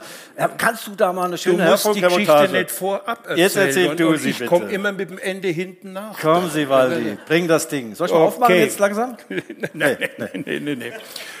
Also ich war damals, ich hatte eine Lebensabschnittsgefährte in den äh, Bayerischen Bergen, vielleicht, wenn Sie mal Urlaub gemacht haben, im Allgäu, Balderschwang. Bekannt? Ja, schon. Ne? Das ist so die, die höchstgelegene Gemeinde Deutschlands mit dem höchstgelegenen Pass, dem Riedbergpass. Und äh, der hatte die Lifte und dann hat er zu mir mal gesagt, Mensch, ihr macht da Werbung für Garmisch-Partenkirchen, für Berchtesgaden und Oberstdorf, bei denen geht's gut. Wir hier versuchen endlich auch ein bisschen Tourismus zu schaffen. Über uns macht ihr nichts. Und dann sage ich eins, ihr müsst was machen, worüber wir berichten können. Also dann saß der Gemeinderat zusammen und hat dann beschlossen, wir eröffnen die erste bilaterale Langlaufloipe zwischen Deutschland und Österreich. Die gab es zwar schon, das war damals schon eine grüne Grenze nach Vorarlberg rüber, aber sie wurde eröffnet, also Ü-Wagen. Und dann war das so, wie das halt in Bayern üblich ist. Der Pfarrer hat gesegnet, die Feuerwehrkapelle hat gespielt, der Landrat war da. Das Problem war, es regnete wie die Sau. Und er sagt zu mir, Mensch, jetzt seid ihr schon mal da und jetzt schifft's wird Sau. Und ich sag, Heinz, mach dir keine Sorgen, wir machen Radio, es schneit. Bayern 3 Reiseexpress, Sonntagnachmittag, Live-Schaltung nach Balderschwang. Melde sich Waldi Hartmann. Und ich schildere ein Wintermärchen. Und unten auf der B19 von Kempten fährt ein Ehepaar, die beim Einkaufen waren und sie haben sicherlich schon, wenn sie im Urlaub waren oder auch hier im, im Erzgebirge, über 800 Meter geht der Regen in Schnee über, den Satz im Wetterbericht gehört. Und das waren welche, die da droben gewohnt haben und sind unten hergefahren und haben gesagt, hören den Satz im Radio und sagen von unten rechts raus auf den dafür vorgesehenen Parkplatz und sagen, legen wir die Ketten schon unten an.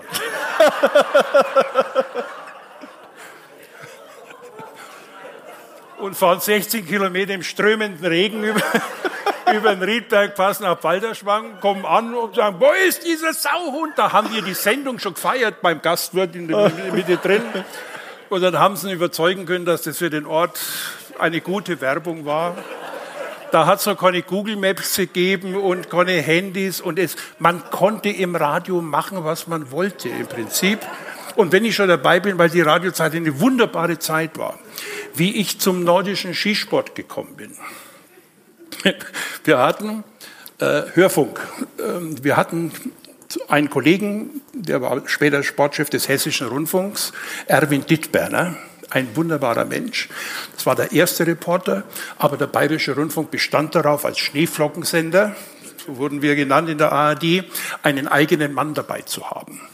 So, jetzt ruft mich der Sportchef äh, an des Bayerischen Rundfunks und sagt, ähm, äh, lieber Waldi, Sie sind ja sowieso in Garmisch-Partenkirchen. Da war ich für Bayern 3, Rette dein eigenes Leben, war immer an Sam äh, Silvester so eine Sammelsendung den ganzen Tag mit Petra Schürmann und Annemarie Sprotte, die bekannten Nasen. Und die Jungen mussten dann draußen irgendwo im Schnee stehen und, und was erzählen. Bleiben Sie doch gleich da und machen eine Probereportage beim Neujahrsskispringen. Und wenn das klappt, könnten Sie gleich mit der Vier-Schanzentournee mitfahren. So, also erstmal war Silvester am Arsch. ja, so, so, so. Und damals gab es kein Google. Skispringen, vier Schanzen, Jens Weiß flog. So, da musstest du ja, wie kriege ich jetzt was her?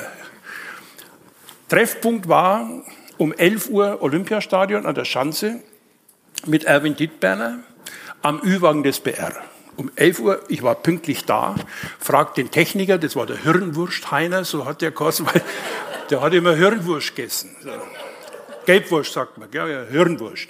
Sag ich, Heiner ist der schon da? Sagt er, na, den kennst, der hat eine rote Zipfelmütze und eine rote Nasen. Und dann kam Erwin Dittberner. Und ich wirklich Hand an der Hosennase, hat man, ah, ich weiß schon, der junge Kollege, Junge, wir gehen zuerst mal in die Verpflegungsstelle.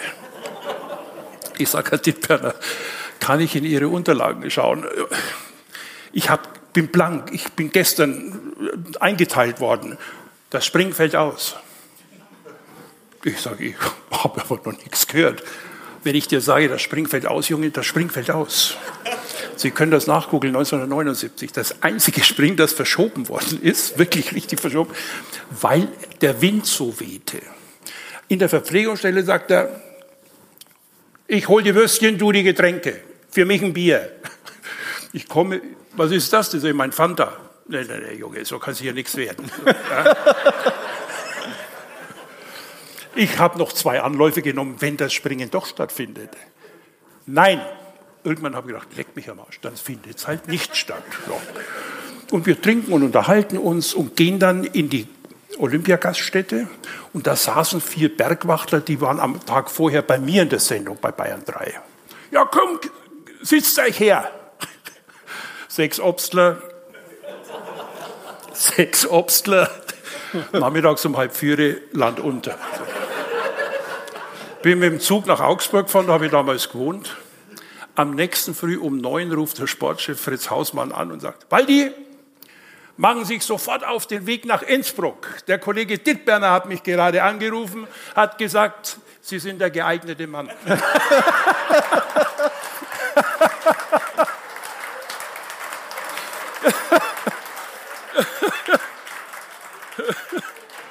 Ich habe keinen Springer gesehen, kein Mikrofon, aber hier. Ja, weil die aber eine Sensationsgeschichte musst du uns auch nochmal erzählen. Wir haben ja gerade Franz Josef Strauß äh, gesehen und du hattest damals den Herrenauftrag, einmal die Woche, glaube ich, äh, dich bei ihm zu erkundigen, was ist denn die Agenda, wo geht's lang, die Weltpolitik, auch die bayerische Politik. Und da bist du relativ aufgeregt hin und er hat dir dann auch äh, die Aufregung genommen, glaube ich. Oder ja, das war, es war so, der, kam, der Strauß kam dann, ähm, wann ist er gekommen, 78, ähm, als Ministerpräsident und bis dorthin gab es äh, bei Alfons Goppel vorher, da gab es nach der Ministerratssitzung keine Pressekonferenzen. Da war das wie, ich sage jetzt mal wie in der DDR, da gab es eine Verlautbarung. Der Ministerrat hat heute beschlossen, bum, bum, bum, und sonst keine Fragen oder so, nix. Und der Strauß hat eine Pressekonferenz danach eingeführt. Und dann wurde gefragt in der Abteilung, ich war Politik und Tagesgeschehen, ich war wirklich der Letzte. Da gab es welche schon, also mit viel Lametta, die vor mir waren. Ich war Rookie, neu abfällig. Okay. Sechs mindestens vor mir. Jeder hat einen Grund gefunden, warum er diese Pressekonferenz nicht wahrnehmen kann. Weil es die Hosen voll gehabt hat. Weil der Alte ja in Bonn jeden abbürstelt hat, der ein bisschen aufgemantelt hat. So.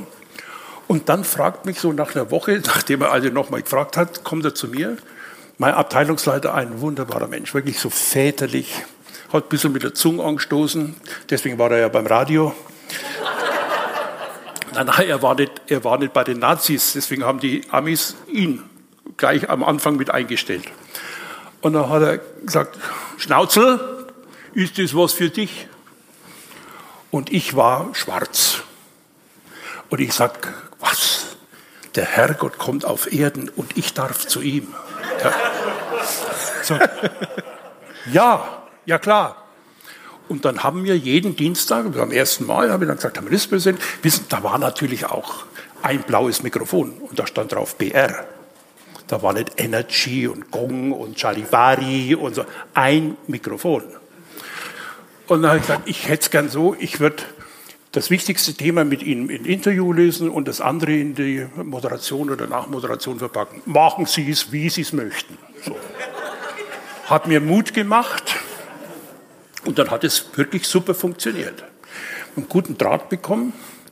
Und einmal, da bist du ja nicht mit dem Techniker hin, sondern da hast du so ein U-Her-Tonband gehabt mit richtig Spule. Und ich stehe da, das U-Her steht da und ich frage irgendwas und Staat sagt, und die bayerische Staatsregierung hat beschlossen, dass wir, und ich höre schlapp, schlapp, ist das Band rausgelaufen. und ich denke mir, leck mich am Arsch, jetzt ist, was magst du denn? Ihr muss ja entscheiden. Ohne O-Ton Strauß ins Funkhaus kommen, geht nicht. Ich drücke auf Stopp war süß. So, Herr Minister, das tut mir leid, ist, das Band ist jetzt rausgerutscht. Dann hat er mir angeschaut, hat kurz den Hals einzogen. Hartmann, dass Sie von Politik keine Ahnung haben, beweisen Sie seit Monaten jeden Dienstag mit Ihren Fragen. Aber ich kann doch erwarten, dass Sie Ihr Handwerkszeug beherrschen.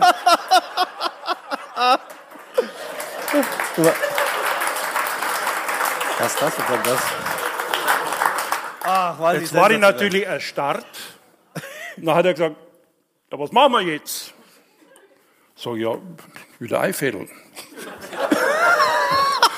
Und dann hat er es wieder mit eingefädelt und dann haben wir es gemacht und alles war gut. Also er ist schnell hoch, aber war auch wieder so. Einer meiner der beliebtesten Sätze von ihm, wie es damals ein Sozi zum Finanzminister gemacht haben, ich glaube ein Apel, hat er gesagt, wer glaubt, dass die Sozis etwas von Geld verstehen, der glaubt auch, dass sich Hunde einen Wurstvorrat anlegen.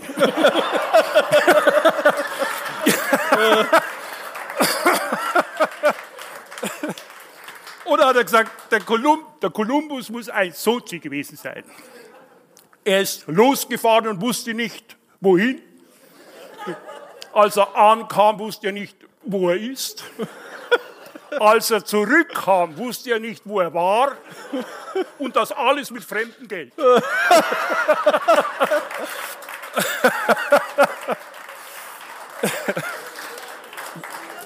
Walli, sensationell. Und äh, wir haben ja gerade noch ein Foto. Du warst ja auch äh, Model für Pullover. Äh, ja.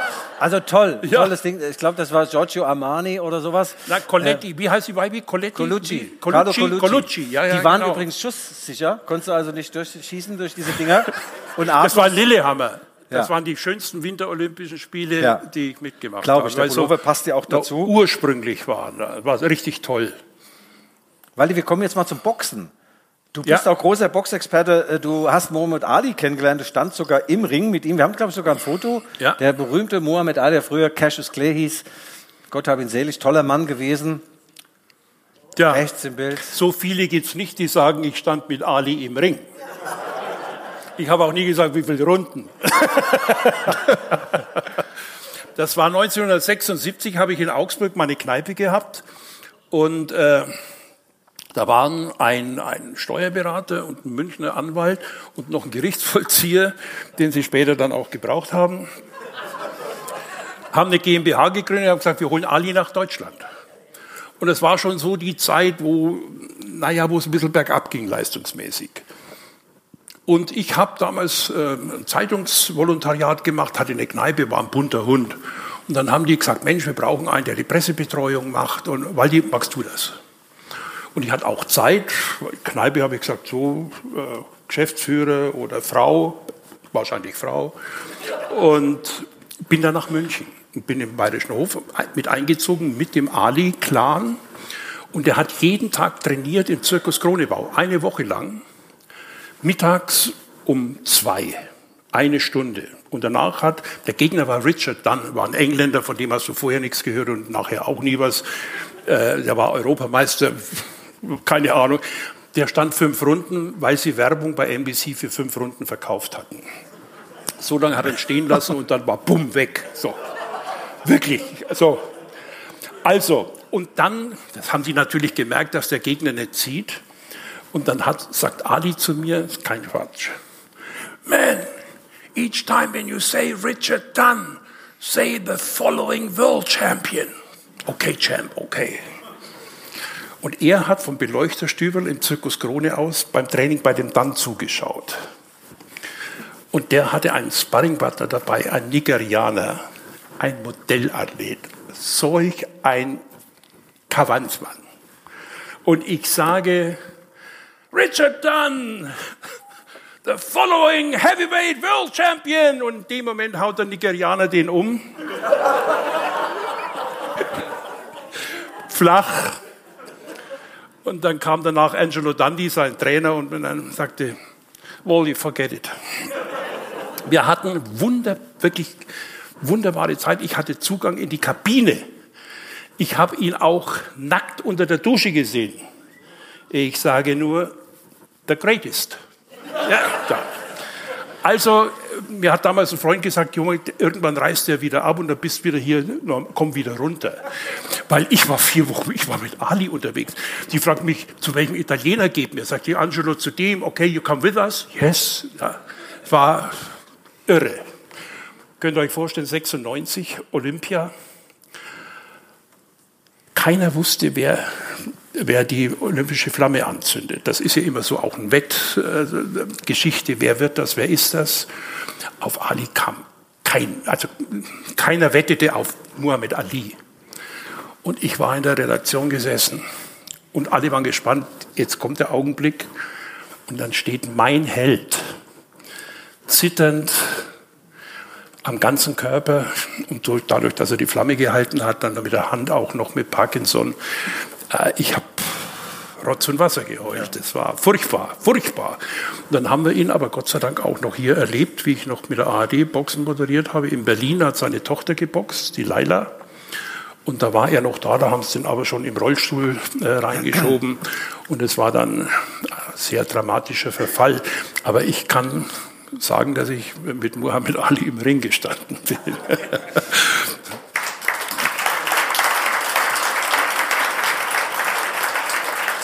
Weil, die, weil, du das gerade sagst. Und Boxen, weißt du, es war ja auch so, wir hatten ja wunderbar, ich habe ja zehn Jahre, äh, äh, zwölf Jahre Boxen, äh, Boxen gemacht äh, mit Uli Wegner, das alleine war ja schon Unterhaltungsprogramm mit, mit, äh, mit Uli. Äh, und vor allem Uli war dann der, der mit mir wir sind erst immer um halb zwei dann nach den Kämpfen ins Hotel gekommen. Wir waren auch nur in den Hotels, wo Wilfried Sauerland, der Manager, äh, gesagt hat, die Bar muss bis mindestens 5 Uhr aufhaben. So, ja? Und Uli und ich haben sie immer zugesperrt.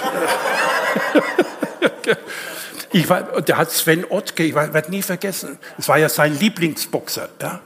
Und der boxt gegen einen Australier, der wirklich gut war.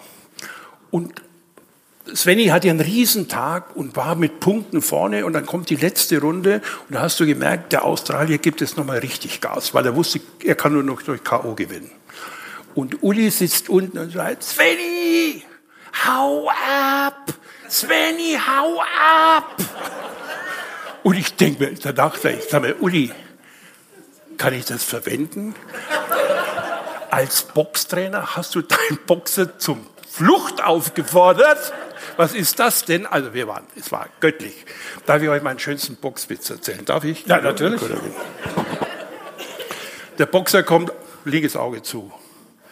Aus der ersten Runde zurück, geht hin, Trainer sagt, Junge, super, du bewegst dich, sensationell, der trifft dich gar nichts, weiter so. Nach der zweiten Runde kommt der zurück, das zweite Auge auch zu. Sagt der Junge, dafür arbeiten wir so hart. Du bist so schnell auf den Beinen, ja. Halt euch, der trifft dich gar nicht. Nach der dritten Runde kommt der Blut läuft hier von der Lippe runter und der Trainer fängt wieder an. Junge, ja, sagt der Boxer. Trainer, pass mal auf den Ringrichter auf. Irgendeiner da drin haut mir ständig aufs Maul.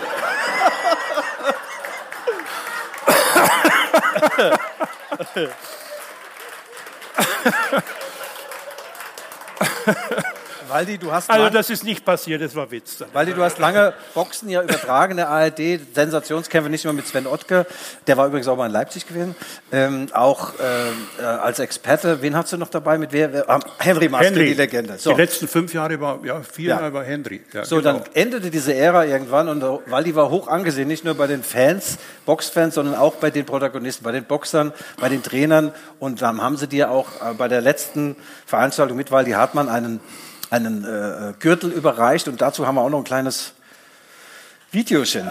Ja, das war's, liebe Zuschauer, vom Boxen heute Abend im ersten aus der Arena in Nürnberg. Äh, ich darf mich verabschieden. Das war der letzte Gong nach 35 Jahren ARD. Es hat viel Spaß gemacht. Es waren wunderbare Jahre. Ich sage allen Danke. Ihnen sage ich, machen Sie es gut. Servus. Servus, mein lieber Henrich. Du magst es auch gut.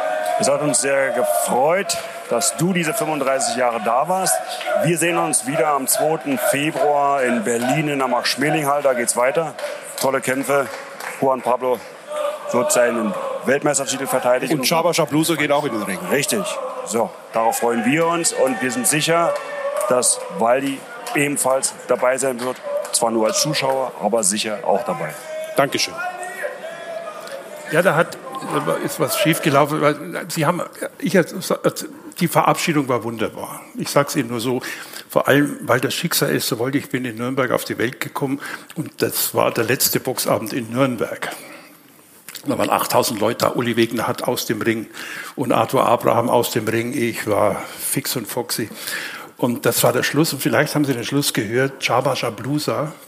Hast du, haben wir die Zuspielung? Nee, das hat nicht geklappt. Das Einzige, was nicht geklappt hat. Ich habe es Ah, auch vorher nicht schade. gesagt, sonst hätte mir direkt in die Eier getreten. Ich kenne Ja. Waldi. Zweimal. Ja. Ich erzähle es Ihnen trotzdem, aber glauben Sie es, das war Extra so. zwei neue dabei hier.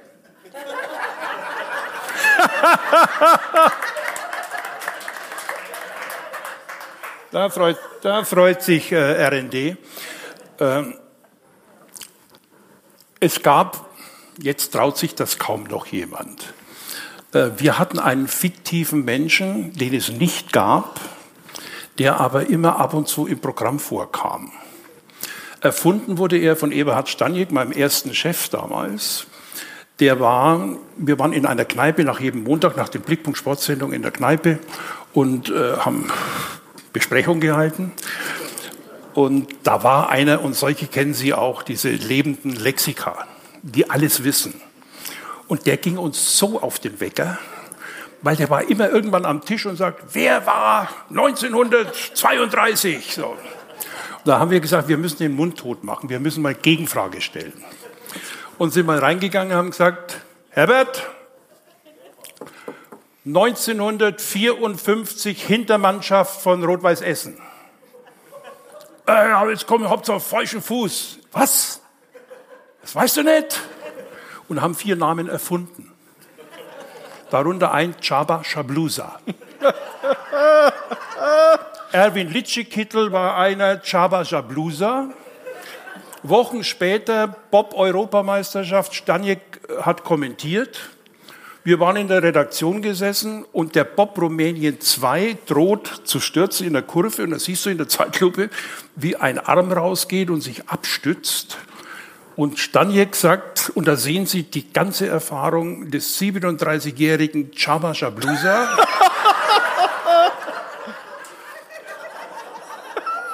der den Bob vor dem Sturz rettet. Und wir sagen, hey, der Alte ist geil, oder? Wahnsinn. Und plötzlich war Chaba da. So, ich habe, also der war dann bei Fritz von Ton und Taxis, im ersten Durchgang, Slalom-Durchgang, leider schon ausgeschieden, Chaba Shablusa. Äh, bei mir war er bei der Weltmeisterschaft auf der Bank als Assistenztrainer bei der Elfenbeinküste. Eigentlich war Chaba Shablusa nur das Zeigen wir zu Hause, Mami, alles ist gut. Und dann, es auf, es war dann, und das haben wir im Bild, gab es Weihnachtsfeier in der Sportredaktion und Eberhard hatte Sepp Meyer als Weihnachtsmann äh, organisiert und ich hatte die Rundschau. Und ich sag, Eberhard, ich muss, äh, ich muss eine Rundschau machen, schalt mal ein, ich bring was. So. Und dann sieht man das, wie ich moderiere und sagt dann am Schluss noch eine Meldung vom Sport. Da kam es dann Skirennen, Tamara McKinney, den USA, mit zweiter, erste, Vreni Schneider, bla bla bla. Also ihr wisst, wie lange das schon her ist. Dann sage ich noch eine Meldung vom Tennis. Beim ähm, ATP-Finale in Enzing, der Meiersee kommt aus Anzing. So. In Enzing gewann Joe Meyer gegen Chaba Jablusa 6-3, 6-3, 6-2. Zum Wetter von morgen. Und der Meiersepp hat gesagt, geht, das war doch ein Schmarrn, habt ihr doch auf. Da hat der Eberhard gesagt, na, das, was hast der kommt jetzt gleich wieder, der, das waren die Nachrichten. So. Und der Sepp war begeistert. Ich kenne die Katze von Anzing. So, ja. so, was passiert heute? Shitstorm, äh, Google, äh, Massenbewegung, Todesstrafe. Was war damals? Drei Tage später kam ein Brief des Deutschen Tennisbundes mit der Anfrage, sie hätten weder vom Veranstaltungsort noch von den Finalisten etwas in ihren Listen gefunden. Und bitten um Aufklärung.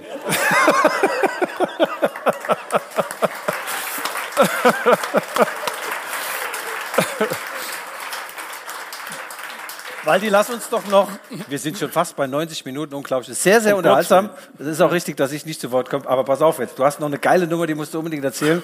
Äh, zu Zeiten äh, des äh, Oktoberfestes war so ein bisschen schwieriger, so ein bisschen äh, hat überschnitten. Du musstest BR-Rundschau machen, wolltest eigentlich lieber ein bisschen was trinken. Dann hast du irgendwie eine Idee gehabt, die vielleicht ganz gut war, aber nicht so gut bei allen ankam. Erzähl doch mal. Eine multiple Persönlichkeit, Waldi Hartmann. Also ich hatte Dienst bei der Rundschau und das bayerische Fernsehen war 25 Jahre jung geworden, alt geworden und hat zwei oder drei Tage vor der Eröffnung des Oktoberfestes, da stehen ja alle Zelte schon, dort Jubiläum gefeiert. Mit Gerhard Poll, Dieter Hildebrand damals, äh, die großen Kabarettisten mit Unterhaltungsprogramm. Und ich stelle fest, ich habe Dienst. Und wir sitzen in der Kantine, der Regisseur, ich. Ich sage, Glück, du weißt schon, da geht heute die Post ab und wir haben hier die Arschkarte. Sag ich, weißt du was? Wir zeichnen die zweite Ausgabe nach der ersten gleich auf. Sagt er, spinnst du eine Nachrichtensendung? Sei du, der Chef vom Dienst wird in zwei Monaten pensioniert. Der ist Dieter Krohn, ein wunderbarer Mensch. Sage ich, und wir reden uns so in, in Rage. Da sage ich, komm, probieren tun wir es jedenfalls. Du magst die Technik und ich überreden Krohn. Okay. Der Kron sagt, weißt du was, welche Gedanken gehen in Ihrem Kopf vor? Eine Nachrichtensendung aufzeichnen. Die in der Technik haben gesagt, können wir dann auch abhauen? so. Also die Technik hatten wir schon mal. Da brauchtest du damals Filmabtaster, Matz, also auch drei Abteilungen. Irgendwann hatte ich den Kron so weit. Also, die erste Ausgabe war von Viertel vor sieben bis sieben. Und dann, wenn Sie sich vielleicht früher erinnern, kam immer so weiß, weiße Wolken und eine Uhr, tick, tick, tick, tick, tick, tick. Um 21 Uhr war dann die zweite. Das war technisch alles vorbereitet. Nach der ersten, zack, gleich. Mit zwei verschiedenen neuen Meldungen. Im Prinzip sonst gleich. Das Wetter sowieso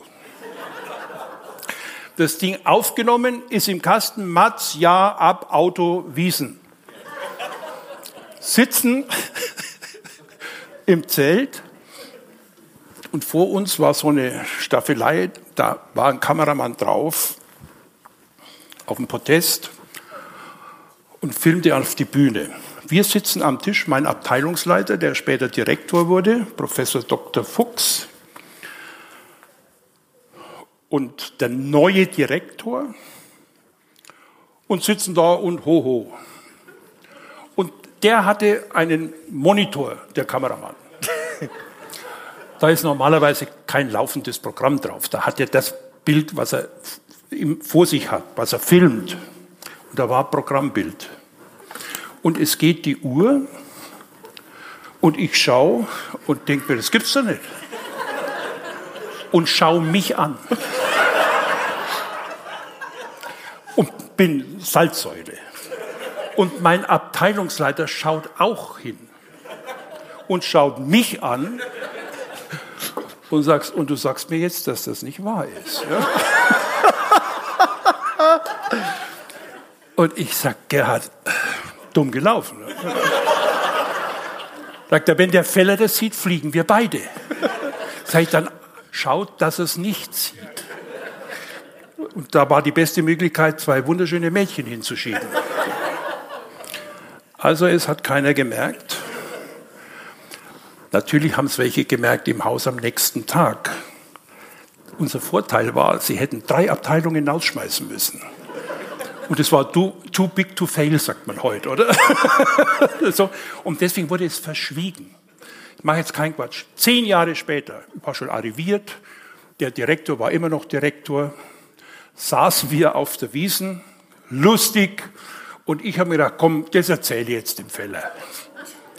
der war knapp davor, dass er mit zehn Jahren dann auch noch rausschmeißt.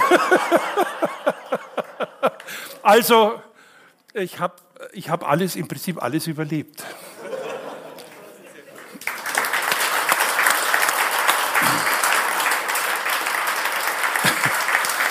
Äh, Waldi, äh, du nimmst ja für dich in Anspruch, dass du alles weißt, was Fußball äh, angeht. Mehr schon als du. Ja, ja. Ja. Du, weißt, wie man, du weißt, wie man Menschen ins Krankenhaus bringt mit Fußball. Ja. Ach so. Ja. Äh, ja, auf vielfachen Wunsch, weil ich weiß, es ist deine Geburtstagsfeier. Aber ich habe eine Minute 30, die, die mit mir zu tun hat. Darf ich die zeigen oder willst, sagst du, nee, Schäfer, hör auf mit diesen brutalen Fouls? Deine Grätschen? Ja, willst du sie sehen? Ich glaub, Wollt ihr sie sehen? Ich glaube bei dir. Ja, wir wollen sie sehen, Waldi. Tut mir leid. Ich glaub, es ist so richtig Psycho bei. Ich glaube, Schön laut.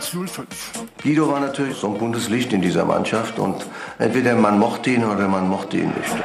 Seine Gegenspieler mochten ihn nicht. Guido Schäfer, grätschender Gratwandler zwischen Einsatz und Übermut, ohne Rücksicht auf eigene Verluste. In sieben Zweitligaspielzeiten für Mainz sieben Platzverweise, im Schnitt einer pro Saison, die meisten natürlich völlig zu Unrecht. Der Ball kam äh, auf die Seite, ich habe gedacht, kriegen und haben dann auch gespielt und äh, irgendwie sind wir zusammengeballt und dann zückte die rote. Also ich meiner Meinung nach äh, noch nicht mal eine gelbe. Eigentlich war er ein guter Fußballer, immerhin acht Zweitligatore, manches bejubelt von Jürgen Klopp. Außerhalb des Platzes arbeitete er hart am Image des Lebemanns. Als verletzter Profi am Spielfeldrand rauchen, wo ist das Problem? Wenn wir auswärts gespielt haben, hat er sich zunächst mal über das Hotel erkundigt, äh, wo da die Hotelbar ist. Wie kommt man aus dem Hotel abends unter Umständen raus? Ein Freigeist eben, der selten ein Blatt vor den Mund nahm. 1991 etwa, als die Kassen leer und der Verein vorübergehend ohne Lizenz war. Die Vorstandsmitglieder sind hier das ganze Jahr, ganze Jahr am Wirken, bei jedem Spiel da und sind auch gerne in der Zeitung. Und sowas Einfaches, was einfach, das muss klappen, das kriegen sie nicht auf die Reihe. Also unfassbar. Sagte es und zahlte die erste saftige Geldstrafe der Mainzer Zweitligageschichte. Guido Schäfer, das Ja. Enfant terrible von Mainz 05. Entschuldigung, Waldi. Du darfst Hey, weil du, weil ja. du, Yes! Yeah! weil du geraucht hast, aber du warst im, äh, im, im, im Zivilanzug. Ja. Es gibt ja Spiele, die haben in der Halbzeit geraucht. Der Basler hat in der Halbzeit eine geraucht. Und dann wollte er mal ins Klo und ist nicht reingekommen, weil da drin der Auge war und geraucht hat. Ja. ja. Aber das Basler, was der ba ich sag euch, ich habe ja, das vom Uli hast du nicht mehr, oder? Macht nichts. Ja. Was ich mit Basler erlebt habe, unbeschreiblich. Uli Hoeneß war im Blickpunkt Sport, das hatten wir da, da sagt der Uli zu mir in der Sendung, wenn du nur 10% von den Dingen mal öffentlich erzählt hättest, die du vom Basler weißt, hätte man schon vor drei Jahren ausspeisen müssen. So, ja. Also Basler hat ja alle, der Max Merkel hat, der Max Merkel hat mal gesagt, der Basler steht auf dem Spielfeld rum wie eine Parkuhr und die Bayern schmeißen da unter Geld rein.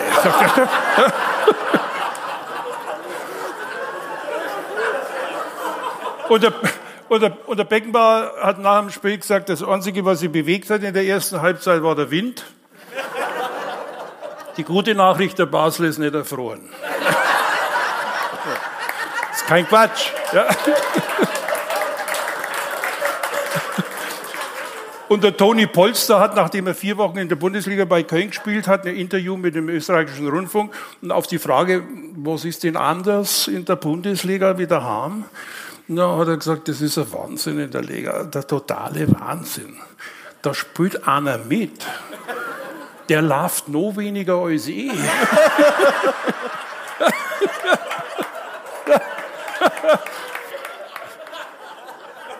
Und ist auch kein Quatsch. Thorsten Fink war ja der, der immer alle Löcher zumachen hat müssen oder so. Da steht der Basler im Mittelfeld. Übrigens hat Schiedsrichter gegeben, die haben übertreten pfiffen, wenn er aus dem Mittelkreis raus ist.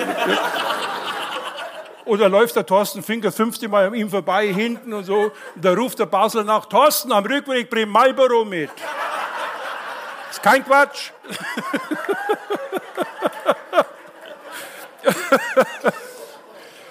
Heute un, äh, undenkbar, oder? Ja, Waldi, wir kommen da nicht umhin, auch äh, deine, Ja. äh, die größte, also es war natürlich, ich habe geweint am, am, am, am Fernseher. mein Waldi. Was war denn nochmal die Frage, Waldi?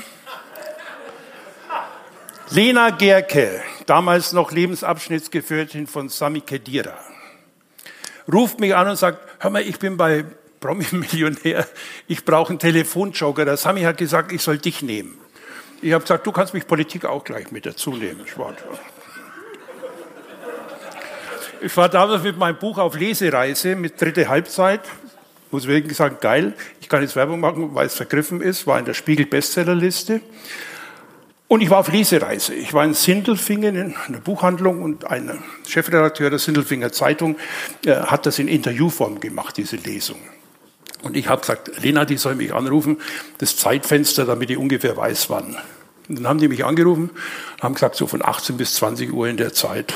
Wenn, wenn sie gerufen werden, dann wäre es in der Zeit. Um 20 Uhr ging die Lesung los und dann habe ich das Handy äh, ausgeschaltet und das Ding war für mich gegessen. So um 10 Uhr war dann Schluss und dann waren wir alle der Buchhändler, der Chefredakteur, jetzt gehen wir noch zum Italiener und schön war's und gut war's, klingelt mein Handy.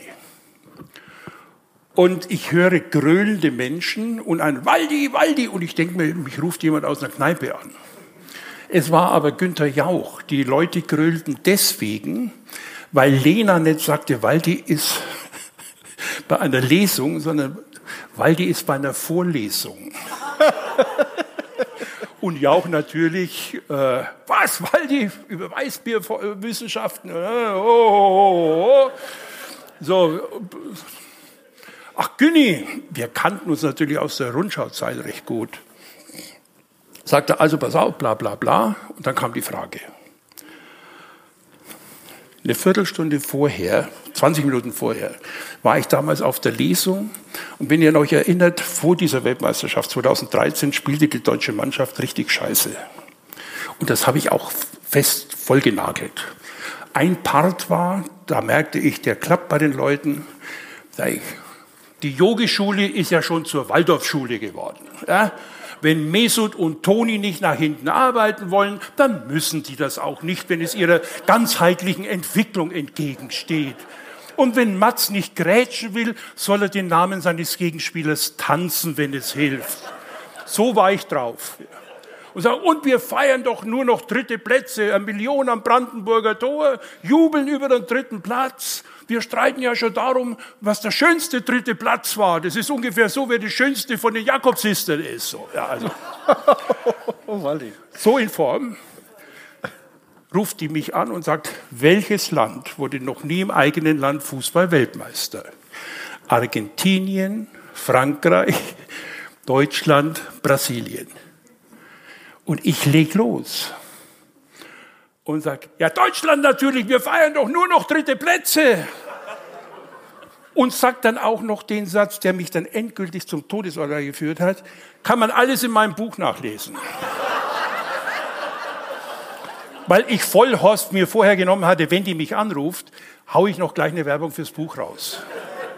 Und das alles in 30 Sekunden, super schlau durchdacht, ganz schlau, von vorne bis hinten. Und dann hörst du Schnarr. Und vor mir sitzt der Chefredakteur, schaut mich an und sagt, aber Herr Hartmann, wir, wir sind doch 74 in München Weltmeister geworden. Und dann ich, medizinisch nicht zu erklären. Mischung zwischen Schnappatmung und, und Blutsturz. Ich war fix und foxy. Das könnt ihr euch nicht vorstellen, weil ich ja weiß, was kommt. Dann gehen wir zu dem Italiener, dann habe ich die schon geflaxt und dann ruft mich Günther an. Dann sagt er, jetzt weiß mal, wie das ist, wenn man auf dem Stuhl sitzt. Sag ich, du Depp, ich sitz, war gar nicht auf dem Stuhl. Wenn ich sehe, würde ich vielleicht denken noch. Und lacht, sagt er, du, ich habe ja gehört, der Weißbiervertrag ist ausgelaufen, versuch's doch mal mit Thai Ginseng.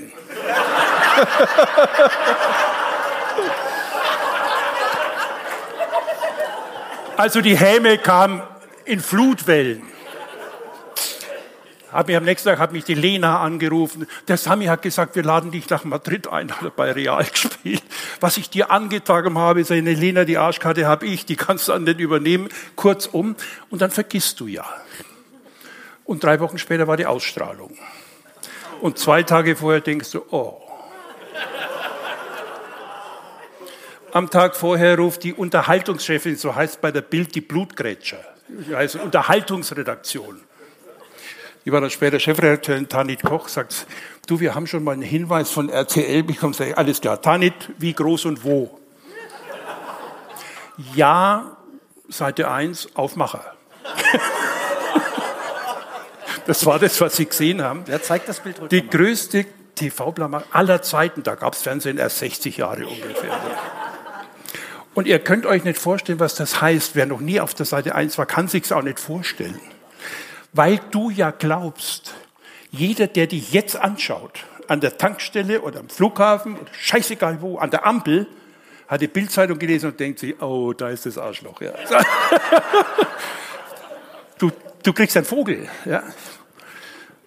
Tja, und dann habe ich Vorwärtsbewegung gemacht, habe mich Lanz angerufen. Sagt er, kommst du am Dienstag? Sag, ja, aber wenn, nur wenn ich Zeit kriege. Sagt er, alle Zeit der Welt, alle Zeit der Welt. Und dann habe ich das geschildert, so wie ich es euch schilder. Ich habe 25 Minuten im Solo gehabt, so lang wird es jetzt nicht. Kurzum hat mir dann Claudia Roth später gesagt, du hattest einen Candy Storm. Ich bin nicht in den sozialen, sozialen Netzwerken, weil was suche ich da? Weil dann plötzlich alle, weil ich die Hosen runtergelassen habe, gesagt haben, Lebe geht weiter, kann jedem passieren, Kopf hoch, nicht so schlimm, bla bla bla. Und dann habe ich es überlebt und habe dann daraus einen Vortrag gehalten, mit dem ich Geld verdient habe.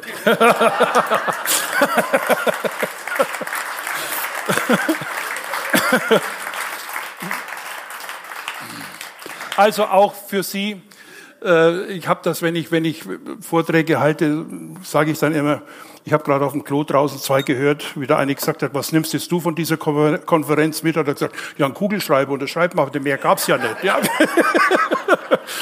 also, wenn Sie das mitnehmen, lassen Sie sich nicht unterkriegen.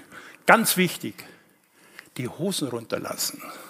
Dann kann keiner mehr nachgraben. Dann tut's mal einmal richtig weh, aber dann kommen die Wegelagerer, Journalisten, ja, denen geht dann die Luft aus, weil es nichts Neues gibt. Ist wirklich in dem Falle kostenfrei. Äh, der beste Ratschlag. Waldi, sensationell.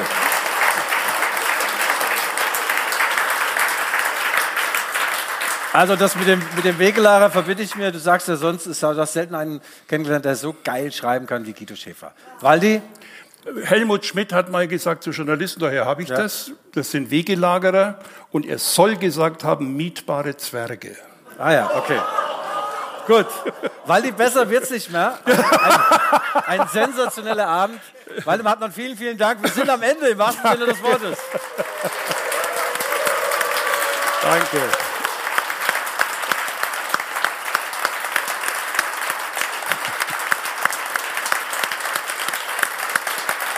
Vielen Dank.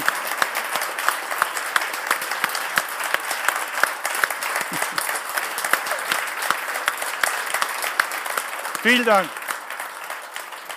Oh, Waldi, ich habe Gänsehaut. Überleg dir das mal. Ja, Waldi Hartmann zum spätestens zum 80. Geburtstag ist er wieder da. Waldi. Darf ich?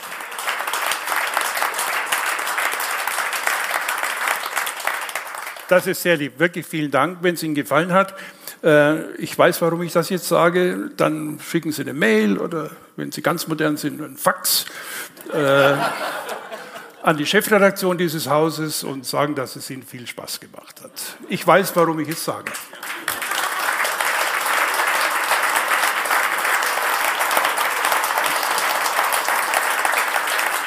Ah ja, also in diesem Sinne, wir gehen jetzt mal zum gemütlichen Abend, äh, zum gemütlichen Teil des Abends. Über Waldi ist übrigens absoluter Wodka-Fan. Er hat mich diesem Getränk auch na, äh, hat mich da angenähert. Ich trinke seitdem auch Wodka. Ich vertrage es viel, viel schlechter als Waldi.